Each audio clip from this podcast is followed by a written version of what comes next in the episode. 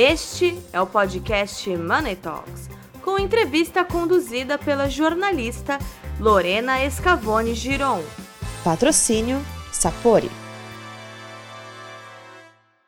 3G, 4G e em breve 5G. A cada atualização, a internet móvel vai ficando cada vez mais rápida. Isso todo mundo sabe. Mas o que pouca gente sabe é que essa rapidez significa também mais segurança e facilidade na hora de fazer pagamentos e outras transações financeiras. Para entender um pouco mais como a chegada do 5G vai impactar os meios de pagamentos, o Money Talks conversa hoje com José Barleta, diretor de soluções e arquiteto da Worldline para a América Latina. Seja muito bem-vindo, José. Obrigado, Lorena. Obrigado, pessoal. Prazer estar aqui com vocês. É um prazer. É, então, José, de forma geral, o que vai significar a chegada da internet 5G nas operações de pagamento? A nossa vida de consumidor vai melhorar muito ou vai ser quase igual ao que é hoje? Olha, a gente acha que vai melhorar muito, vai melhorar bastante, né? Primeiro porque o 5G ele traz uma coisa que a gente chama de uma mobilidade muito maior, né? Então, se você está na sua casa, você tem a sua internet, você tem o seu Wi-Fi, né? Quando a gente vai para a rua, a gente tem o, o, o nosso celular, mas por exemplo, é, a gente não tem muitos serviços de pagamento, a gente não tem uma maquininha, digamos assim, rápida. Então, é, eu primeiro eu vejo que vai trazer o que eu, eu denomino como uma mobilidade muito maior, né? Porque novamente, né, eu dei o exemplo aqui da sua casa, da minha casa, mas você pega empresas de varejo, restaurantes, lojistas, né? Eles conseguem prover serviços muito bons dentro da, do, do, estabelecimento, né? E eles têm infraestrutura, né? Na hora que você pega essa, infraestrutura e coloca na rua, né, na que a gente chama de vez em quando de última milha, né? É, a gente consegue levar esses serviços, não só o pagamento, mas o pagamento daqueles serviços, né? É, para fora da, do, do, escritório. Né? Então, é, essa limitação que a gente tem hoje, ah, grandes estabelecimentos, estabelecimentos importantes, na sua casa, no seu escritório. Bem, mas o pessoal está na rua, o pessoal está movendo, né? tem mobilidade. Então, esses serviços vão, vão ser expandidos, sabe? É, então, a gente fala muito em. Né, quando se pega as reportagens que tem de de 5G, a gente fala em ah, vídeos online, jogos online, né? mas no final serão serviços online. Né? Outro ponto que eu vejo também nessa parte de ah, 5G e qual que eu ganho, né? o pessoal ah, muitas vezes acredita que o 5G né, é só velocidade, mas é mais do que isso. Tá? É, então, é uma velocidade com o que a gente tecnicamente chama de latência, mas assim, um tempo de resposta muito rápido. Né?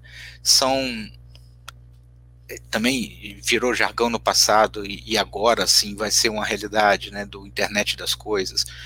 É, na hora que você tem um 5G, você consegue, por área, né, colocar pelo menos 100 vezes mais dispositivos. Né?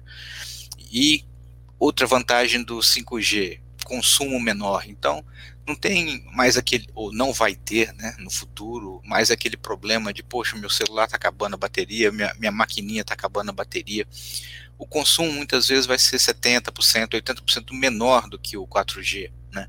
Então, isso vai dar mais flexibilidade, vai dar mais autonomia para as pessoas, vão, vão ter mais dispositivos co conectados, né? Então, é, hoje a gente, ah, pagamento, né? Como é que você paga? Você vai no ponto de vendas, né, na, no caixa lá do estabelecimento, na internet você paga, né, internet normalmente é no seu computador ou no seu PC. Gente, internet das coisas, você vai pagar na geladeira, você vai fazer a compra na geladeira, você vai comprar dentro do carro, você vai comprar pela TV. Vai ser muito mais fácil, né? E aí, puxando um pouco para para minha sardinha, que é a parte de terminais também e pagamentos, né? É, que, que acontece, né? É, essas operações que a gente chama de operações clássicas de crédito e débito, né, através da maquininha, né, elas vão ter um potencial muito, muito, muito maior quando a gente tiver 5G.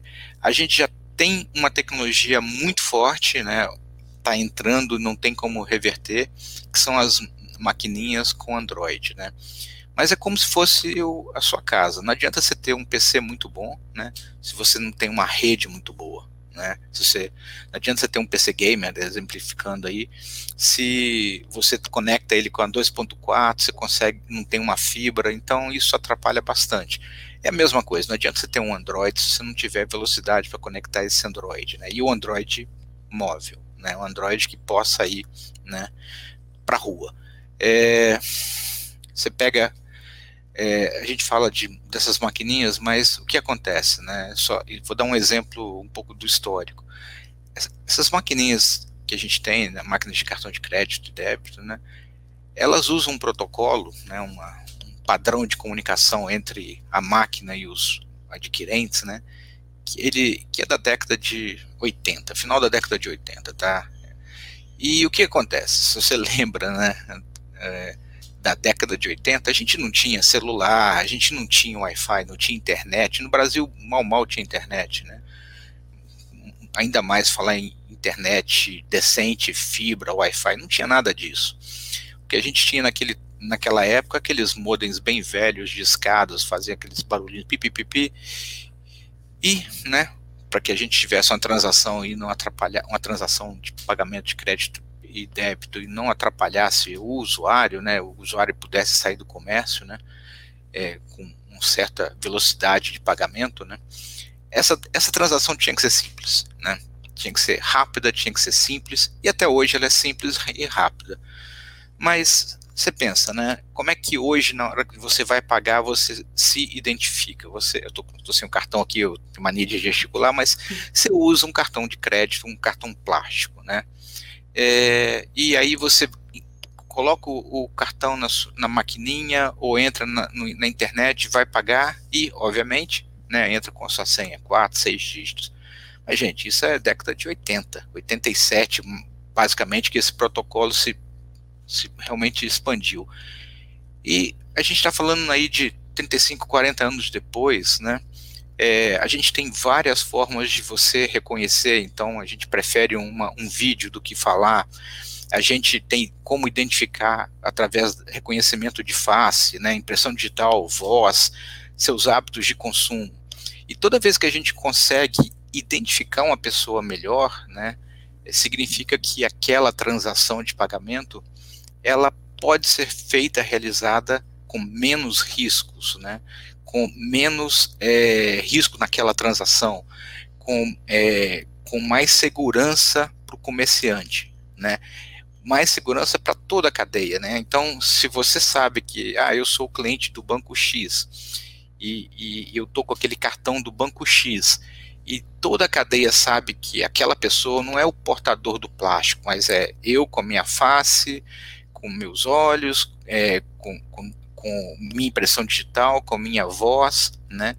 Eu posso reconhecer a voz, inclusive, se eu estou inseguro, seguro. Ou seja, tudo isso ajuda a diminuir aquele estresse da transação. Estou fazendo uma transação de um valor alto, então por que, que eu vou correr risco se eu consigo identificar melhor a pessoa que está fazendo a transação? E, obviamente, quando você reduz o risco, reduz o risco da transação, é menos é, é, risco para toda a cadeia, inclusive para o comerciante, que pode pagar menos por aquela transação. Né? Então, assim, ajuda no primeiro sentido, aí já abordando a maquininha, né, que uhum. você pode sim reduzir o risco daquela transação. Dois, é, você não precisa mais se limitar àquele padrão de crédito e débito dos anos 80, né, final dos anos 80. Você pode colocar outras formas de pagamento que realmente necessitam transações mais rápidas, né? Não só o dispositivo lá embaixo mais rápido, um dispositivo Android mais rápido, mas uma banda, uma, um 5G, né? Então você pode começar a fazer pagamentos com criptomoedas, né? Fazer conversões de, de real em dólar, quiser pagar em outras moedas. Você pode aceitar outras formas de pagamento, tipo Google Payments, Apple, é, né, que são que a gente chama no mundo atual de APMs, né, que são Advanced Payment Methods. Então você tem uma flexibilidade muito maior. Tudo isso é mais comodidade, né, para quem está usando, né? Então você tem a sua flexibilidade de você pegar o seu celular, dar um touch, usar um tap on phone, usar muito mais formas de pagamento que o, o velho e bom e eficientíssimo cartão de crédito e débito, tá? Então assim, tem muita coisa que pode acontecer, né? E novamente eu sempre falo muito, me controle. Não, tá ótimo. Inclusive, você já abordou a questão da segurança que eu ia perguntar, né? Que com ah, certeza também hum, vai trazer muito mais sim, benefício, né? Muito mais benefício, sabe? Essa parte de segurança, então, são dispositivos mais robustos, mais, mais processamento, né? É, muito mais cheques de segurança que podem ser feitos. Então, eu acho que isso vai ser muito bom para todos, tá? Legal. É, mas, José, com a adoção da internet de nova geração, ela não vai chegar ao mesmo tempo para todo o Brasil, né? Para todas as pessoas. Então, como que as empresas vão lidar com essa convivência de internet com várias velocidades sendo usada pelos seus clientes? Olha, eu, eu não vejo isso com, com tanto como um problema, né? Hoje, assim, já existem diversos é, muitas diferenças entre regiões, né? E você comentou Brasil, mas acontece no mundo inteiro, né? Então, é assim, hoje em dia, é, dependendo de, do que, que você vai fazer, se, às vezes você vai fazer uma obra na sua casa, o pessoal ainda pede para pagar em cheque. Então, é, tecnologias, métodos de pagamentos diferentes vão continuar existindo, né? É normal isso. É, cartão de débito e crédito, nossa, esses então vão durar ainda bastante, tá? Não tem nenhum problema, né? E assim, é, hoje em dia a gente tem uma Antigamente era muito mais difícil você viajar, não sei o que. Hoje você viaja não só no país, mas você vai para vários outros locais e cada, cada local tem o seu tempo, né? Então você pode ir para um país mais avançado, você pode ir para um país menos avançado, você pode ir para uma região do Brasil mais avançada, você pode ir para um, uma região do Brasil menos avançada, né? É, essa, essa mobilidade, né? É, aumentou bastante e, e as diferenças continuam ainda, gran, ainda desculpa, grandes. Então, se você vai num lugar mais evoluído, né, é, eles vão precisar de qualquer forma aceitar as formas de pagamento que eu uso aqui no Brasil, tá? É, e que, que, por exemplo, a Europa, contactas lá na Europa, o, o, pagamento sem, né, sem, sem inserir, sem o chip, mas o contato, é, contactless é muito, muito, muito avançado. No Brasil começou atrasado e está agora uma velocidade uma crescente uma velocidade muito alta, crescendo bastante, mas ainda não se compara. Então, se por exemplo o meu banco aqui no Brasil ainda não emitiu o cartão contactless, lá fora ele vai ter que aceitar, né? Assim como vice-versa, né?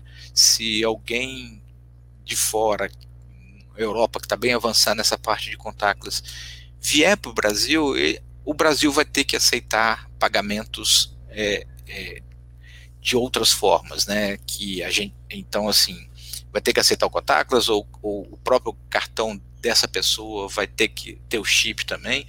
Então, é, eu vejo que essas tecnologias vão coexistir por bastante tempo, tá? É, é o famoso legado, mas não tem muito o que fazer porque existe essa é, não uniformização, né? As pessoas não são iguais, a gente sabe que gente sempre luta pelas igualdades, mas existem as diferenças e por isso o mercado precisa é, é, suportar todas essas tecnologias. Tá? Então, eu, eu não vejo como um problema é, a quinta geração, né, o 5G, chegar em momentos diferentes. Né? Então, a gente vai ter uma tecnologia é, permita transações mais rápidas, com serviços mais rápidas, e a gente vai ter a, uma tecnologia que não vai ser tão rápida, mas vai ser e continua sendo eficiente, mesmo tendo sido desenvolvida 30, 40 anos atrás. Então eu não vejo isso como um problema. Tá? É um período de transição, assim, né? É, e essas transações e vai aos poucos e outros hypes, outras ondas vão acontecendo, né? Então a gente, é, não no 5G, mas a gente é, tecnologias é isso. Então a gente mal mal coloca o Wi-Fi na casa, 2.4 GB, já está com 5, agora já está com 6 GB. Assim, é, é, é normal, né? A gente, né? É, convive, aprende a conviver com essas tecnologias é, e elas vão ser alteradas, graças a Deus, né? Porque a gente tem que olhar sempre para frente, né? E, e, e, e, suportar toda a comunidade, né? Seja o pessoal que não tenha a tecnologia e que vai ter uma tecnologia mais antiga, mas vai ser suportada, mas no final vai chegar para todos, tá? Eu tenho, eu acredito que vai chegar sim. Legal. É, José, para terminar, você já até falou sobre isso, mas eu queria entender só um pouquinho mais a fundo. É, a internet mais veloz e segura não é tudo, né? As empresas também vão ter que investir na inovação nas suas ferramentas de pagamento, né? O que você aconselha, assim, para que essas empresas façam? Então, é, é exatamente, assim, é, assim como a gente tem que incentivar a, a chegada da tecnologia e o uso da tecnologia para todos, as, pessoas, as empresas vão precisar se, é, se reinventar, investir, inovar, né?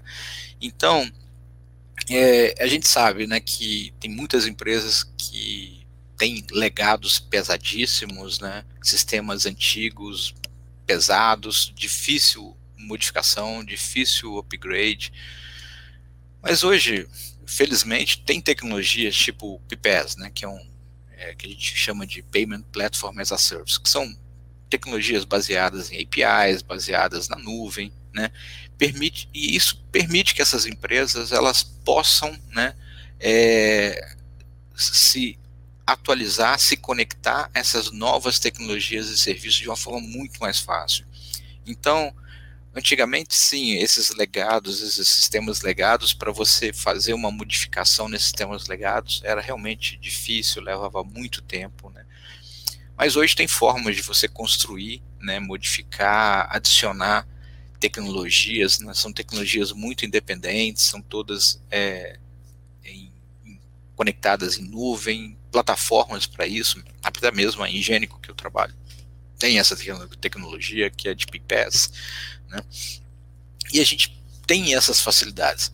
Assim, é, é difícil? É difícil, nada é fácil, tá? Mas é possível, a gente tem pessoas extremamente capacitadas no mercado nacional, tá?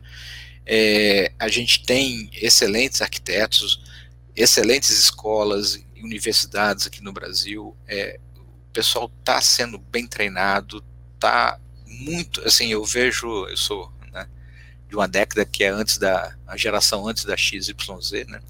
Mas assim, você percebe que a, o pessoal hoje está saindo com uma base muito legal de conhecimento, né? Uma visão muito boa de arquitetura, uma visão muito boa de solução, né? E eu tenho certeza que esse pessoal que está se formando agora vai ajudar essas empresas a realmente dar uma, uma virada, né? É, tecnologia é o que não falta, então não só tecnologia de empresas como a Ingênico, né, que ela tem tecnologia bem estabelecida, mas a gente faz parceria com essas fintechs, os caras realmente detonam, sabe? São muito bons, têm uma criatividade muito boa, conseguem conectar coisas que a gente nem imaginava, tá? Então, assim, é o que eu aconselho é não desistam, né? Não joguem nada fora, dá para reaproveitar muita coisa, contratem um bom arquiteto de soluções, entendeu? Tem muito profissional bom que pode ajudar essas empresas a, a dar essa, essa virada, tá? Isso sem nenhum problema no mercado. Então, é seguir em frente, tá? É não ter medo de tecnologia. Tecnologia é, é o que move a gente. Legal, então o futuro tá ótimo. É, eu acho que é. não, o 5G e tudo que vem por trás, de novo, nada não pode ser isolado, né? O 5G não resolve ele por si só, o Android não resolve por si só, a nuvem, se não tiver a nuvem conectada, não resolve. Então, assim, é juntar as caixinhas, tá? É juntar as caixinhas, e as caixinhas hoje tem muita caixinha para juntar, né? Tem muito fornecedor bom, tem muita gente boa no mercado, é, é seguir. Legal. José, muito obrigada pela conversa. Imagina, qualquer coisa, estamos à disposição, viu, Lorena? Prazer foi meu. Prazer, até a próxima. Até a próxima. Tchau, tchau. Tchau.